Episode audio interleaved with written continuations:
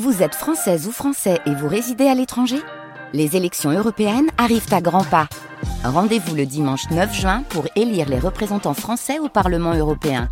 Ou le samedi 8 juin si vous résidez sur le continent américain ou dans les Caraïbes. Bon vote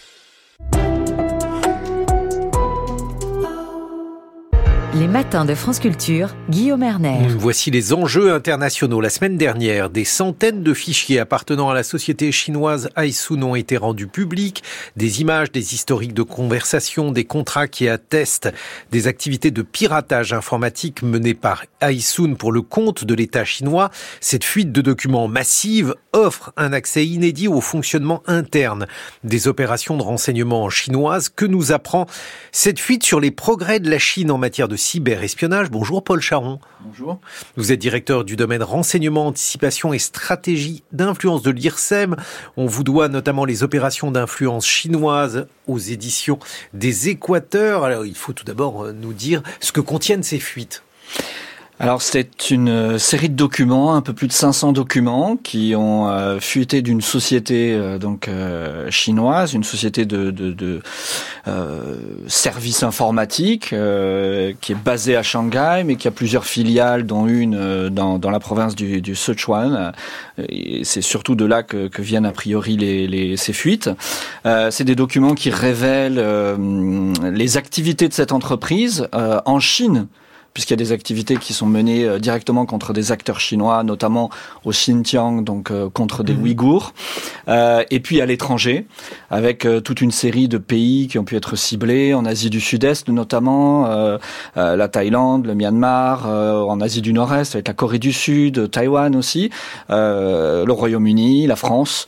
beaucoup de vols de données, euh, et c'est ça avant tout que, que, ces documents nous apprennent, c'est-à-dire euh, comment qu'est-ce qui intéresse finalement euh, les, les, Chinois? Cette société travaille euh, surtout pour euh, le ministère de la Sécurité d'État et le ministère de la Sécurité publique, donc les services de renseignement chinois, mais pas forcément pour les directions centrales. Ce qui est un, très intéressant, c'est qu'on voit que les donneurs d'ordre sont surtout mhm. des bureaux provinciaux, voire locaux, donc c'est très décentralisé. C'est extrêmement décentralisé, ce qui correspond à ce qu'on sait déjà du fonctionnement des services chinois et pas seulement des services de renseignement, mais d'une manière générale. Moi, je, l'ignorais. Qu'est-ce que qu'est-ce que l'on sait à ce sujet, Paul Charon? Eh bien, que par exemple, si on prend, si on reste dans le domaine uniquement des, des activités de renseignement, euh, cyber ou euh, autres, hein, humains par exemple, euh, les bureaux provinciaux ont une très très large autonomie à tel point que les méthodes utilisées, par exemple, divergent très largement d'une province à l'autre.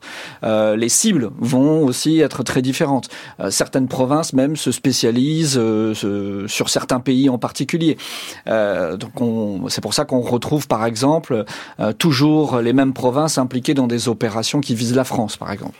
donc un fonctionnement très décentralisé et qui descend même parfois en, dessous de, de, du niveau de la province. Mais alors quelles sont les provinces qui sont intéressées par la France, par exemple Est-ce que c'est une sorte de répartition des rôles? Je ne sais pas. Est-ce que c'est une forme de, parrainage ou de jumelage comme certaines villes? Alors pas des jumelages, mais on, ne sait pas exactement comment ça fonctionne. Euh, vraisemblablement, euh, des autorités locales qui sont impliquées ou en tout cas qui ont des entreprises dont des entreprises françaises pourraient être des euh, concurrents potentiels voilà, euh, ont euh, tout à fait intérêt à demander à ce type d'entreprise, euh, de, de, type Anshun, de, de, de, mener des investigations cyber, de voler des données, voilà, pour favoriser les entreprises chinoises. Est-ce qu'on a une idée de la taille de cette entreprise Aishun Vous le dites mieux que moi, évidemment. La taille et les techniques utilisées, c'est-à-dire en fait le degré de perfectionnement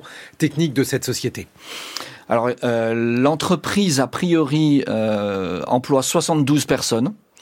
Euh, elle a été fondée en fait par un ancien hacker assez célèbre, Wu Haibo, euh, qui est, qui est euh, l'un de ceux qu'on appelle les hackers rouges. Donc c'est les, les, les, fondateurs vraiment du, du, mouvement hacker hors système, mais qui finalement a rejoint le système et travaille aujourd'hui pour pour le Parti communiste chinois. donc c'est une entreprise de taille moyenne mais très active.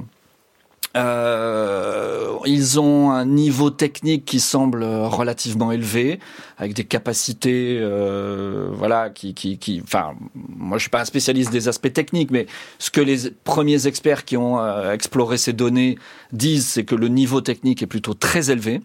Mais ce qui est très intéressant aussi, ce qui a été assez peu évoqué pour l'instant, c'est qu'à travers ces documents, on voit aussi toute une série de dysfonctionnements. Donc il y a un très haut niveau technique, mais aussi toute une série de dysfonctionnements qui sont propres à toute organisation, mais euh, auxquels la Chine n'échappe pas, avec des conflits de personnes euh, au sein de l'entreprise, euh, des plaintes de plusieurs employés en raison de salaires jugés trop faibles, d'écarts de salaire notamment entre les dirigeants et les employés trop élevés. Il y a un des messages qui évoque notamment le fait que le, le patron s'est acheté une voiture à 139 000 dollars.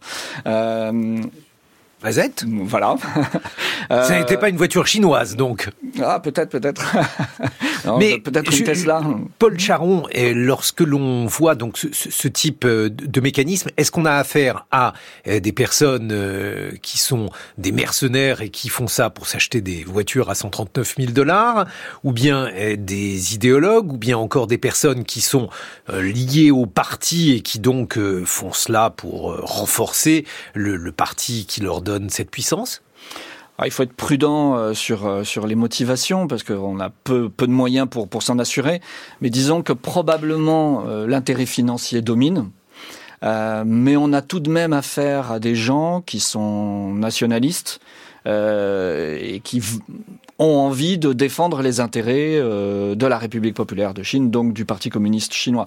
Ça, c'est assez évident, oui. Est-ce que ça veut dire que euh, ces sociétés, euh, puisque j'imagine qu'il y en a un certain nombre, oui. des sociétés euh, spécialisées dans ce domaine-là, est-ce qu'elles font euh, fonction de services d'État ou est-ce que par ailleurs, il y a aussi euh, des hackers qui sont fonctionnaires? Alors, il y a aussi des hackers fonctionnaires, il y a des unités de l'armée populaire de libération qui font exactement la même chose, des unités aussi du, ministère de la Sécurité d'État. Depuis plus récemment, on sait que le ministère de la Sécurité publique dispose aussi d'unités de ce type. Ce que ces documents révèlent aussi, c'est que ces hum, entreprises forment des unités de l'État, notamment en tout cas du ministère de la Sécurité publique. Euh, ça nous renseigne sur le fonctionnement de cet écosystème, donc qui est composé manifestement de beaucoup de petites entreprises de, ce type. Euh, Anshun a travaillé aussi avec une autre entreprise euh, de, la, même région dans diverses opérations. Euh, donc on, on, ça, ça, nous permet de mieux comprendre ça et on voit aussi qu'il y a des liens, ce que l'on savait déjà aussi, mais ça nous permet d'avoir plus de preuves entre euh, l'écosystème universitaire et cet écosystème de euh, pirates euh, informatiques euh, travaillant pour pour l'État. C'est-à-dire, c'est-à-dire qu'ils recrutent dans les universités? C'est-à-dire qu'ils recrutent dans les universités, qu'ils ont des projets communs avec des universités, qu'ils forment parfois ou qu'ils enseignent dans des euh, masters d'informatique au sein de ces universités. Et c'est pas étonnant parce que on a pu établir depuis un longtemps déjà que plusieurs universités ont des liens privilégiés avec euh, l'appareil euh, sécuritaire chinois, soit avec l'armée, soit avec le ministère de la Sécurité d'État. Et là, on voit bien qu'il y a certaines universités, notamment de la région de Chengdu, qui sont très liées à ces activités de cyber. Et est-ce que là aussi, eh, ça veut dire que l'on a affaire euh, à des personnes qui sont spécialistes de bon niveau, de très bon niveau? De très bon niveau, oui, manifestement. Euh, là encore, c'est ce que disent les, informaticiens qui ont explo, exploité ces données. Euh, le niveau est très bon. Euh, et, et c'est ça qui est très intéressant, en fait. C'est-à-dire que quel que soit le domaine en matière d'espionnage, les Chinois ont plutôt atteint un niveau qui est à peu près euh, similaire à, ce qu'on trouve dans les meilleurs pays occidentaux ou en Russie, euh, voilà. Et en même temps, il y a un niveau de dysfonctionnement au sein, enfin organisationnel, voilà, qui est assez frappant à chaque fois, euh, qui est lié à cette puissante décentralisation, à des conflits d'intérêts, à, la, prégnance parfois de, de, de, des enjeux politiques, factionnels, voilà, qui font qu'il y a un certain nombre de dysfonctionnements. Est-ce qu'on a été naïf par rapport à cette menace, Paul Charon sans doute, oui, sans doute en partie. Euh, on la découvre de plus en plus, déjà depuis quelques années.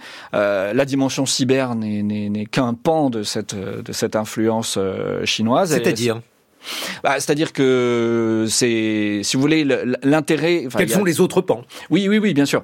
Il y a, il y a deux aspects importants. Il y a d'abord la captation de données. Donc c'est ce que fait euh, essentiellement Anshun. Euh, et puis il y a euh, orienter, influencer les décisions prises euh, à, à l'étranger ou la perception de la Chine à l'étranger. Et la Chine a tout un tas de vecteurs qui sont le, le cyber, mais aussi l'humain, par exemple. Hein, donc euh, pénétrer un certain nombre d'organisations pour diffuser une représentation de la Chine, par exemple, extrêmement favorable, ou pour faire plier ceux qui seraient un petit peu récalcitrants. Donc on va passer par bah, des instituts de recherche, des universités euh, euh, le monde politique parfois, euh, les think tanks, le monde de la culture. Hein. Par exemple, les Chinois exercent une, une très puissante influence aussi sur sur les activités culturelles pour que l'image qui soit présentée de la Chine à l'étranger corresponde à l'image que le PCC se fait de la Chine. Donc euh, c'est un répertoire d'actions en quelque sorte qui est extrêmement vaste, beaucoup plus vaste que celui de la Russie par exemple. Ah oui. Euh, oui, et avant tout parce que la Chine dispose de moyens financiers euh, bien plus importants que, que la Russie. Donc ça lui donne la capacité euh, d'agir bien au-delà de la Russie, même si sur le plan purement technique, euh, il y a certains domaines notamment dans le renseignement humain, où les Chinois sont peut-être encore un petit peu en dessous des, des, des, Russes. Mais ils ont, ils compensent ça par des moyens financiers euh, qui sont bien plus importants. Voilà, donc c'est la fin de la naïveté euh, par rapport à ça, Paul Charon. Il faut l'espérer. Il faut l'espérer.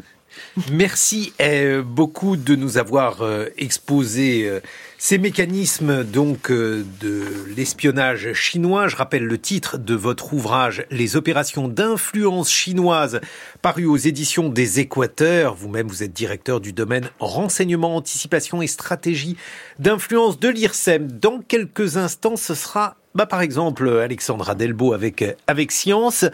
Et on va s'intéresser aux serpents, si vous voulez euh, savoir, par exemple, comment apprivoiser un serpent, eh bien peut-être euh, qu'elle répondra à cette question. 6h51 sur France Culture.